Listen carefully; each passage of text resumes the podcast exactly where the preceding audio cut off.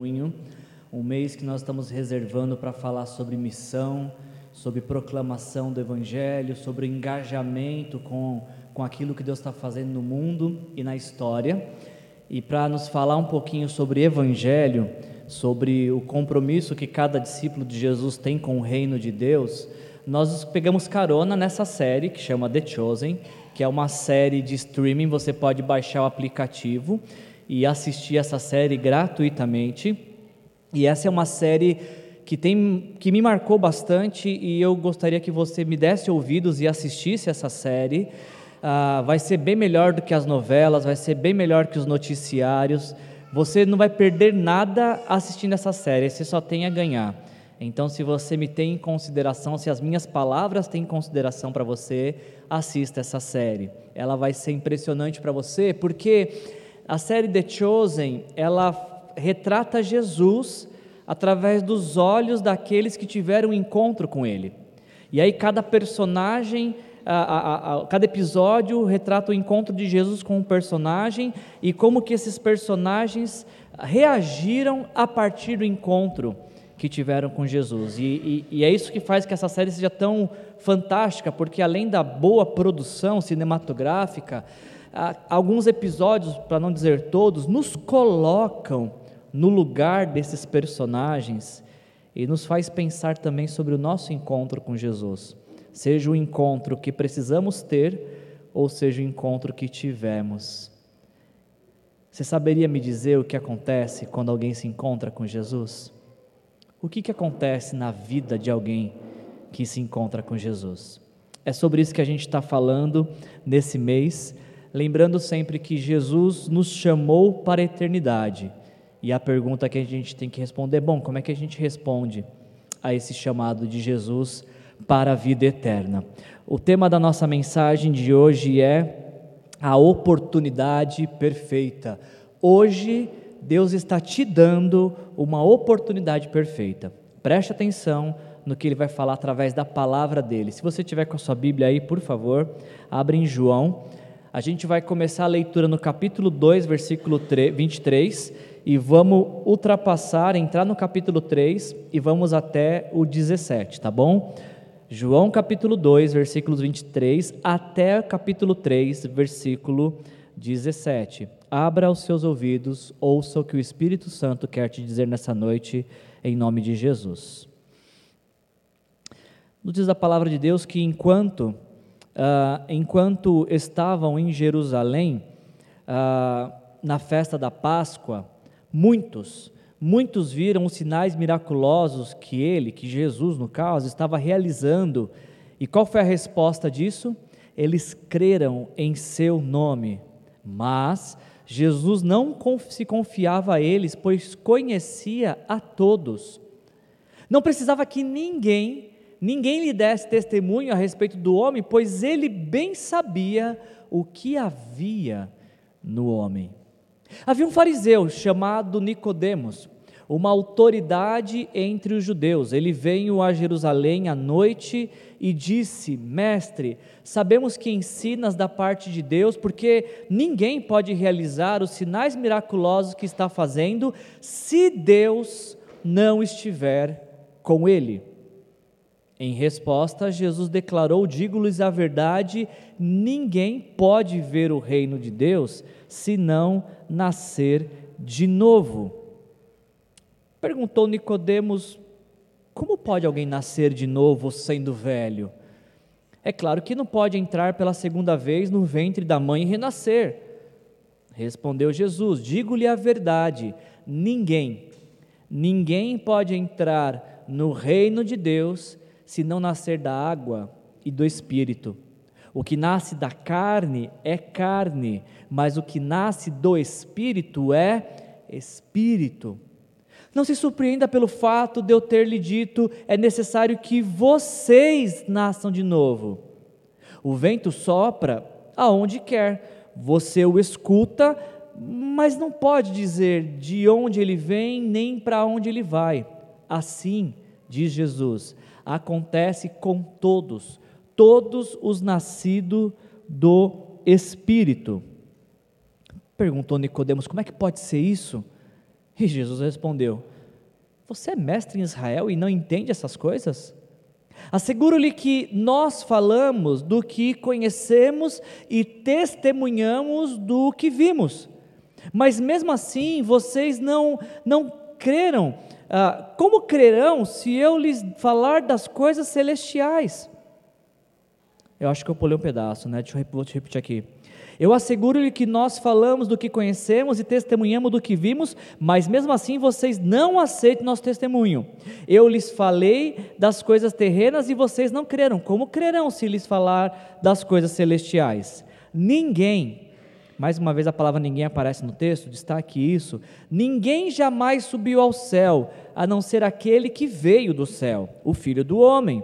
E da mesma forma, da mesma forma como Moisés levantou a serpente no deserto, assim também é necessário que o filho do homem seja levantado, para que todo o que nele crer tenha a vida eterna. Porque Deus tanto amou o mundo, que deu o seu Filho unigênito, para que todo o que nele crer não pereça, mas tenha a vida eterna. Pois Deus enviou o seu Filho ao mundo, não para condenar o mundo, mas para que o mundo fosse salvo por meio dele. Até aqui. Ah, na medida que você vai lendo o Evangelho de João, a gente está fazendo isso esse mês. Se você, se você percebeu, a primeira mensagem a gente leu João 1, semana passada a gente leu João 2 e a gente está lendo João 3.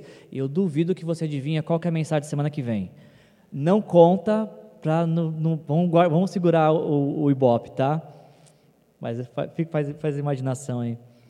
Mas na medida que você vai lendo o Evangelho de João e o Evangelho vai avançando, ah, nós vamos percebendo que vai crescendo também a atuação de Jesus. E na medida que vai crescendo a atuação de Jesus, também vai crescendo a resistência religiosa porque Jesus ele coloca em xeque a crença daquele tempo. Ele coloca em xeque, em questão, aquilo que os líderes religiosos acreditavam ser o Messias. O Messias estava diante deles e eles queriam dizer para o Messias quem era o Messias ou como o Messias deveria ser. É para entrar em choque mesmo, é para ser questionado mesmo. E o Evangelho de João vai avançando, e o evangelista João vai nos contando como é que é esse avanço e projeção de Jesus. Então, no capítulo 1, João nos apresenta Jesus como o Cordeiro de Deus que tira o pecado do mundo, o que significa que Jesus é o sacrifício máximo, é o sacrifício único, é o sacrifício perfeito para que nossos pecados sejam perdoados. Não são os nossos sacrifícios que nos concedem perdão de pecado. Não é a nossa moralidade que nos concede perdão de pecado. Não é, não são nossos rituais religiosos que nos conquistam o perdão de Deus. Jesus na cruz conquistou o perdão de Deus para nós, e quando nós depositamos nossa fé nele, recebendo como Senhor e Salvador da nossa vida, os nossos pecados são perdoados. Você já teve seus pecados perdoados por Jesus? A sua fé e esperança está em Jesus? Ah, eu duvido, com esse ânimo todo seu, acho que é menos que é frio isso. Eu vou, eu vou recapitular. Os seus pecados já foram perdoados pela fé em Jesus? Amém. Amém. Graças a Jesus, o Cordeiro de Deus, quando nós entregamos nossa vida para Jesus, não é mais pecador que Deus olha dos céus, Ele olha para filhos e filhas amados, amadas. O Evangelho de João avança no capítulo 2, como a gente viu semana passada, Jesus transforma água em vinho, e esse é um simbolismo, aconteceu de fato, mas este fato também simboliza para a, a, o poder que Jesus tem de transformar uma situação ruim em uma situação boa e plena. E se um dia a alegria neste mundo acaba, este sinal de Jesus de transformar água em vinho remete para nós que um dia, na eternidade que Ele está preparando para nós, haverá alegria sem fim, sem fim. E aí a gente continua avançando ah, no capítulo 2, então, no texto que nós lemos, ah, as pessoas começam a procurar Jesus. Obviamente não pela transformação da água em vinho, porque ali poucas pessoas presenciaram aquele milagre, mas porque na sequência de João, Jesus chega no templo, onde ah, os religiosos estavam comercializando a fé, eles estavam cobrando e pagando por rituais religiosos. Então Jesus chega e começa a fazer uma purificação e limpar o templo, porque Jesus fala que a casa de Deus é uma casa de oração e não esconderijo para ladrões. E aí então, por conta desse discurso, por conta desta atuação de Jesus no templo, é que as multidões começam a procurar Jesus. O texto que nós lemos diz que ah, muitos viram os sinais miraculosos que ele estava realizando e creram no seu nome. Obviamente que João não nos fala quais foram esses sinais que as pessoas viram, mas entre o que aconteceu no casamento da semana passada e o que aconteceu nesta noite que a gente vai ver com Nicodemos, Jesus fez muitas coisas. João já não, tinha, já não tinha nos falado isso. João, lá em capítulo 20, versículo 31, diz que Jesus fez muitos sinais, que se ele fosse escrever um por um, não haveria espaço no mundo inteiro para escrever tantos livros. Obviamente que isso é uma hipérbole, está exagerando, mas isso também aponta para quantos milagres Jesus fez. E o texto nos diz que as multidões foram atrás de Jesus por conta dos milagres. Agora, olha que cena interessante: as multidões chegando até Jesus, Jesus, o Senhor é o Messias, e o Senhor é poderoso, e de repente até reverenciando Ele, mas o texto que nós lemos diz que Jesus não precisava que ninguém lhe desse testemunho, porque ele sabia o que havia no homem. Ou seja, Jesus sabia quem estava indo atrás dele por interesse. Jesus sabia quem estava indo atrás dele, mas fazendo uma investigação para levantar material suficiente para condená-lo. Jesus sabia quem estava indo atrás dele e não confiava nessas pessoas. Não faz parte da mensagem de hoje, mas como o texto nos diz isso, eu preciso te perguntar: ah, você confia em Jesus? Você confia em Jesus? Agora, uma outra pergunta: será que Jesus confia em você? Será que Jesus confia em mim? Jesus não confiava naquelas pessoas, porque ele sabia o que havia naquele cora naqueles corações que estavam atrás dele. Uma coisa é você dizer que crê em Jesus por conta daquilo que ele faz. Outra completamente diferente é crer em Jesus por aquilo que ele é e você pode falar assim, Wilson, qual que é a diferença de crer em Jesus por aquilo que ele faz e de crer em Jesus naquilo que ele é? Muito simples. Quando Jesus não faz nada do que você espera, quando você crê nele por aquilo que ele é, a sua fé continua viva, a, a chama no seu coração continua acesa. Agora, quando sua fé está projetada só na sua expectativa do que você espera que Jesus faça, o primeiro não que ele te dá, você se frustra e pensa em abandonar a fé. Ah, Jesus está sendo procurado pelas multidões por conta de milagres. E nos templos de Jesus existia um tribunal religioso chamado Sinédrio, que sempre que aparecia um suposto Messias, o Sinédrio precisava fazer uma investigação para ver se era o verdadeiro Messias. E a figura, o personagem que eu quero junto com você refletir hoje é esse homem chamado Nicodemos. A gente não tem muitas informações sobre este homem chamado Nicodemos, porque a Bíblia não tem muitos relatos sobre é, essa pessoa. Tudo que nós sabemos de Nicodemos se encontra no Evangelho de João. Mas pelo Evangelho de João, o que, que a gente sabe de Nicodemos? Primeiro, de que ele era um líder religioso respeitado. Sabemos também que Nicodemos, ele era um homem muito rico, muito próspero. A gente vai ver no, em João capítulo 19, capítulo 19, eh, versículo 39, que quando Jesus morre, uh, o Nicodemos faz uma grande oferta de especiarias para preparar o corpo de Jesus para o túmulo, o que aponta para as suas riquezas. E o que eu queria chamar a sua atenção é que Nicodemos era um homem de fé, um homem devoto às suas crenças, um homem correto, um homem justo. Quando a gente chega em João capítulo 7, versículo 50, as pessoas estão querendo prender Jesus e acusá-lo sem provas, e Nicodemos fala: Mas a nossa fé fala para gente, a gente acusar alguém sem provas? Nicodemos sai em defesa de Jesus, porque estava diante dele uma, uma injustiça contra Jesus. Quando a gente fala de Nicodemos, a gente está falando de um homem exemplar. Quando a gente fala de Nicodemos, estamos falando de um homem admirado pela sociedade. A, quando falamos de Nicodemos, estamos falando de um homem ah, que é uma referência de fé, de espiritualidade para a sociedade. E o que para mim é marcante em João capítulo 3 é que é justamente para este homem, é justamente para este homem bom, exemplar, correto, referência, que Jesus fala quem pode entrar no reino dos céus e quem não pode. É para este homem admirado, com uma boa reputação, que Jesus fala sobre a necessidade de nascer de novo. Sabe por que isso me espanta?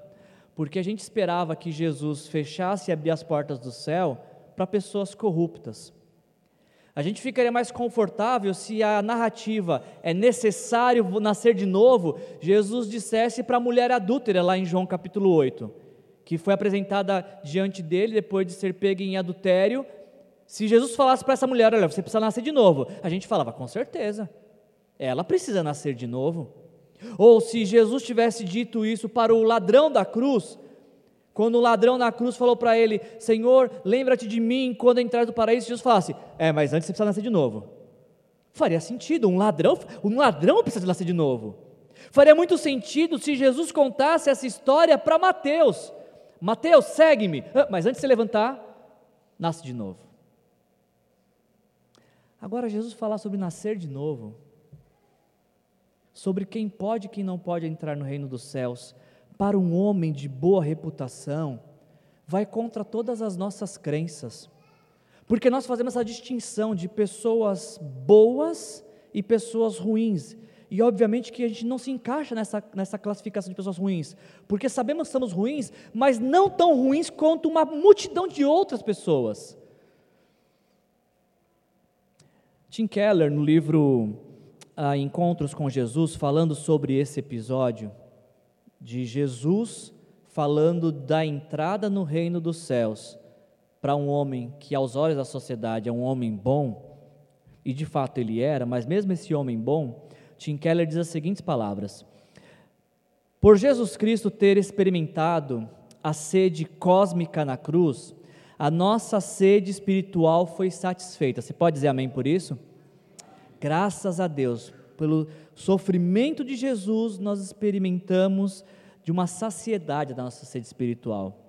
Por ele ter morrido, podemos nascer de novo. E ele o fez com alegria contemplar o que ele realizou e por que o fez, desviará o nosso coração das coisas que nos escravizam e o voltará para Cristo em adoração. Keller fala: esse é o Evangelho, o mesmo para o cético, para o crente, para o prestigiado, para a marginalizada e para todos entre um extremo e outro. Eu acredito, e é só crença, tá? que Jesus fala de nascer de novo para Nicodemos, para nos ensinar que até mesmo as melhores pessoas que nós conhecemos precisam de Jesus. Precisam da salvação de Jesus. Precisam também ter um encontro com Jesus. Não sei se você já falou essa bobagem, respeitosamente dizendo isso, mas de conhecer alguém e falar: nossa, essa pessoa é tão boa, só falta conhecer Jesus. Todos nós precisamos igualmente conhecer Jesus. Quem não precisa conhecer Jesus? Todos nós precisamos.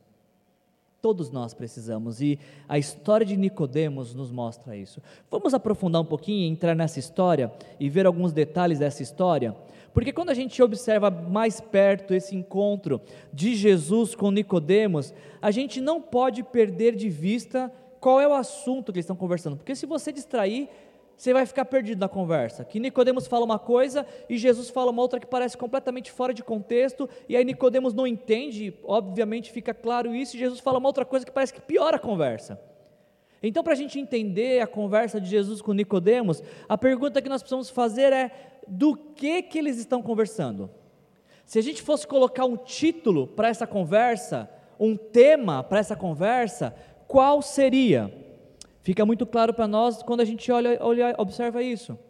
Jesus está falando sobre reino de Deus.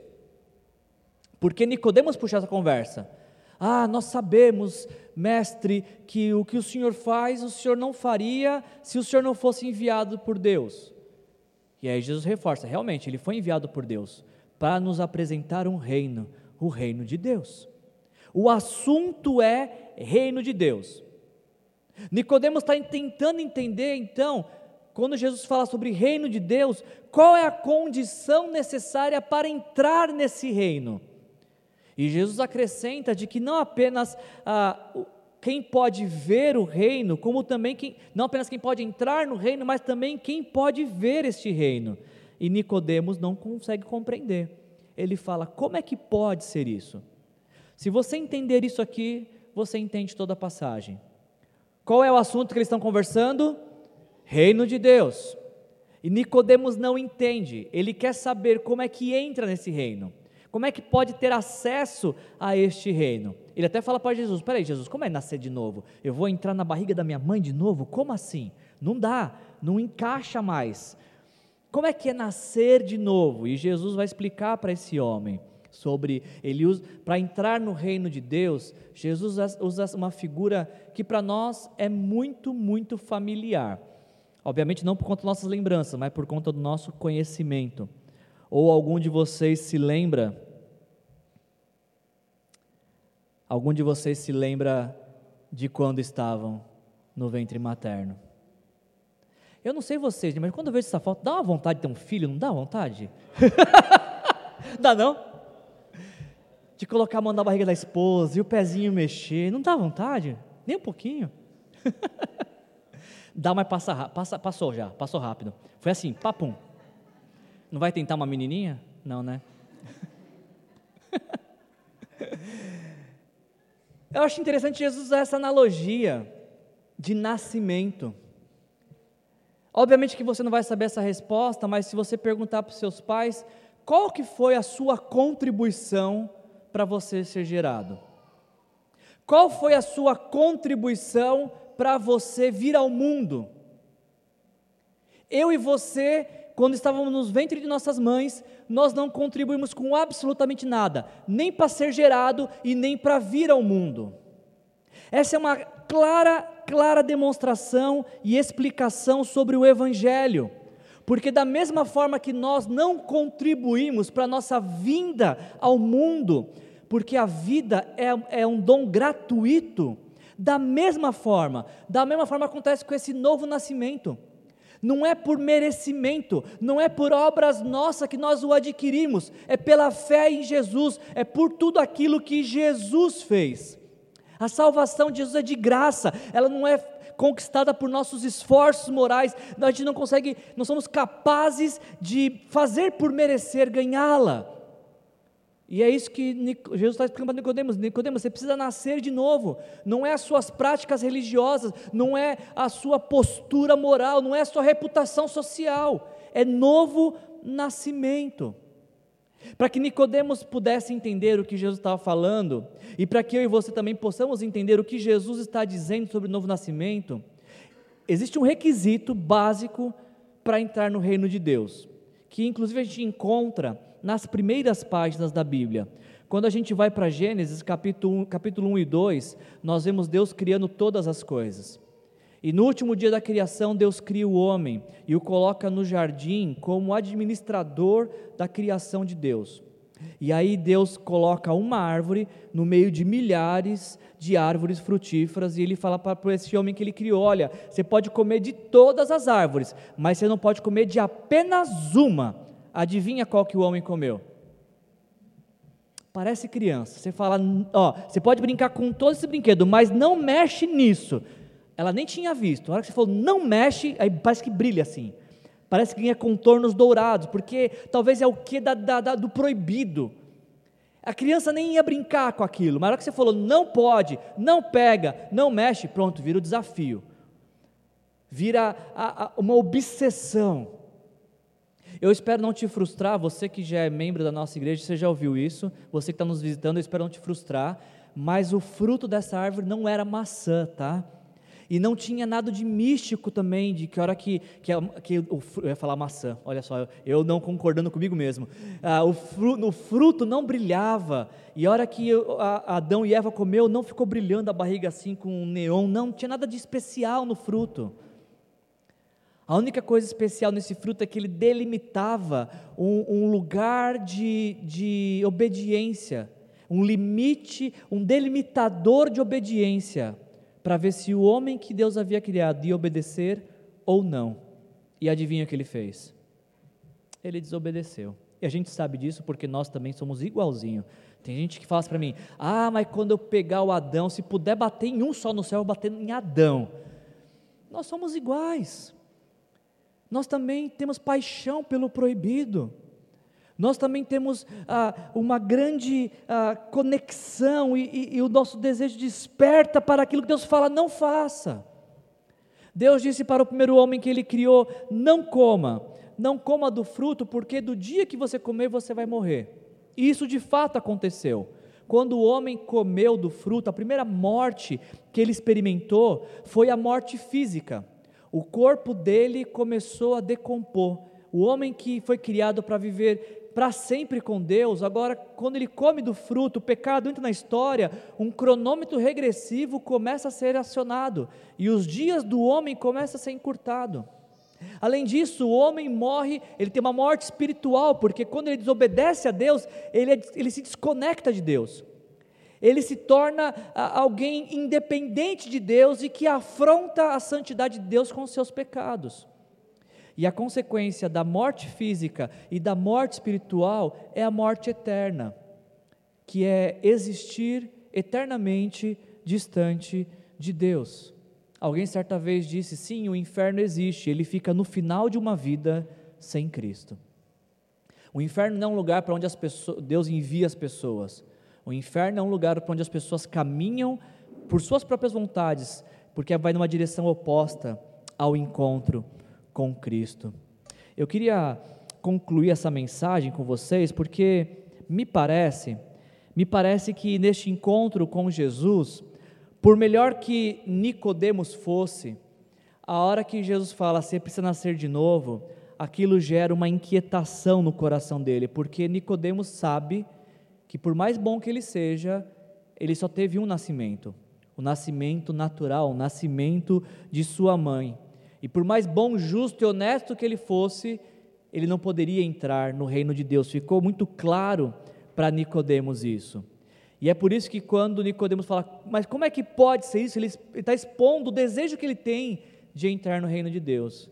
E aí, para responder a essa pergunta, é que, é que Jesus conta para Nicodemos o talvez aquele que é o versículo mais conhecido da narrativa bíblica. É para Nicodemos que Jesus conta esse versículo. João 3,16, 17, porque Deus tanto amou o mundo, que deu o seu Filho unigênito, para que todo o que nele crer não pereça, mas tenha a vida eterna. Porque Deus enviou o seu Filho ao mundo, preste atenção nisso, não para condenar o mundo, mas para que este, para que o mundo fosse salvo por meio dele.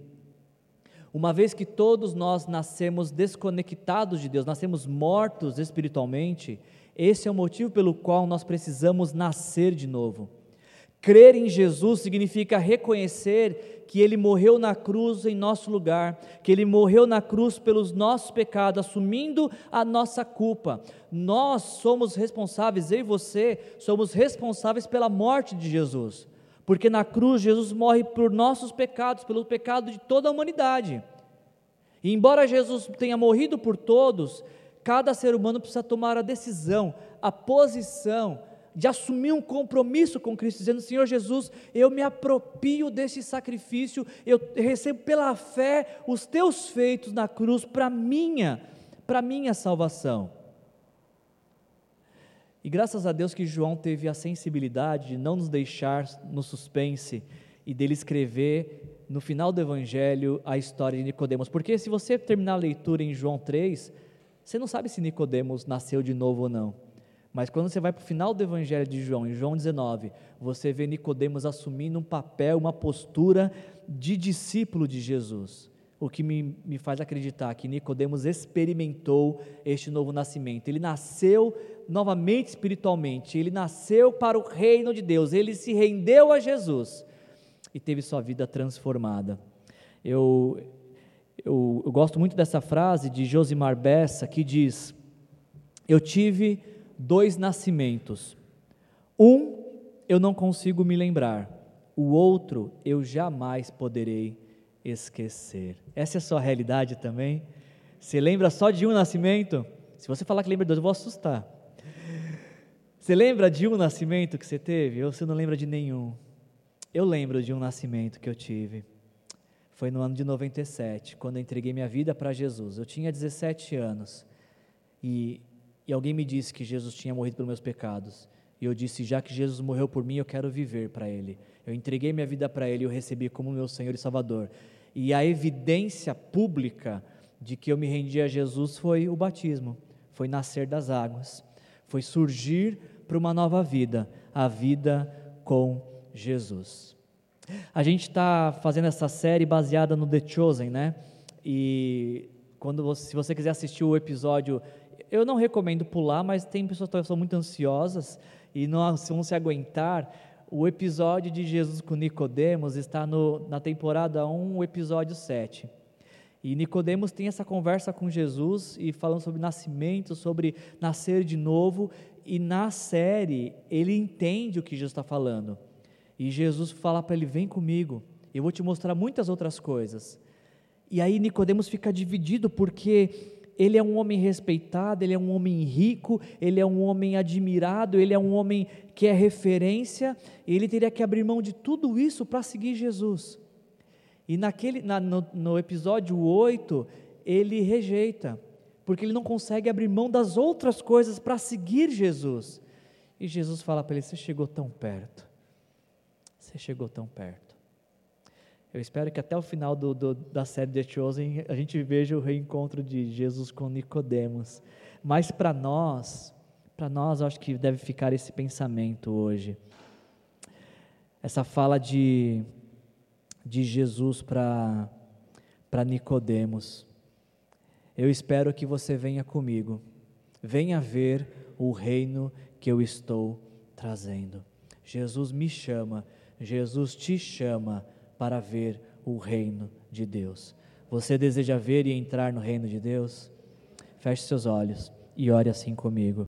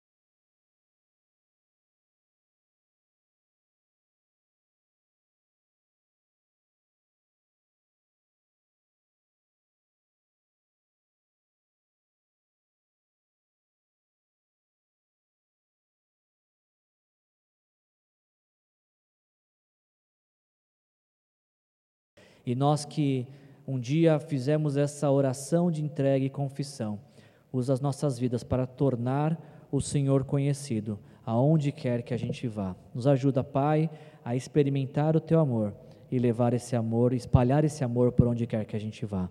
Em nome de Jesus, amém. Amém. Se você precisa que alguém ore com você, nós teremos o maior prazer. Venha sentar alguma dessas cadeiras. Se você quer entregar a vida para Jesus não sabe como, alguém vai te ajudar. Venha à frente e diga: Eu quero me entregar para Jesus. Que a graça do nosso Senhor Jesus Cristo, o amor do nosso Deus, o Pai, e a comunhão com o Espírito Santo se faça presente em nossas vidas, hoje e sempre. Amém. Sejam cheios do Espírito Santo. Jesus te abençoe.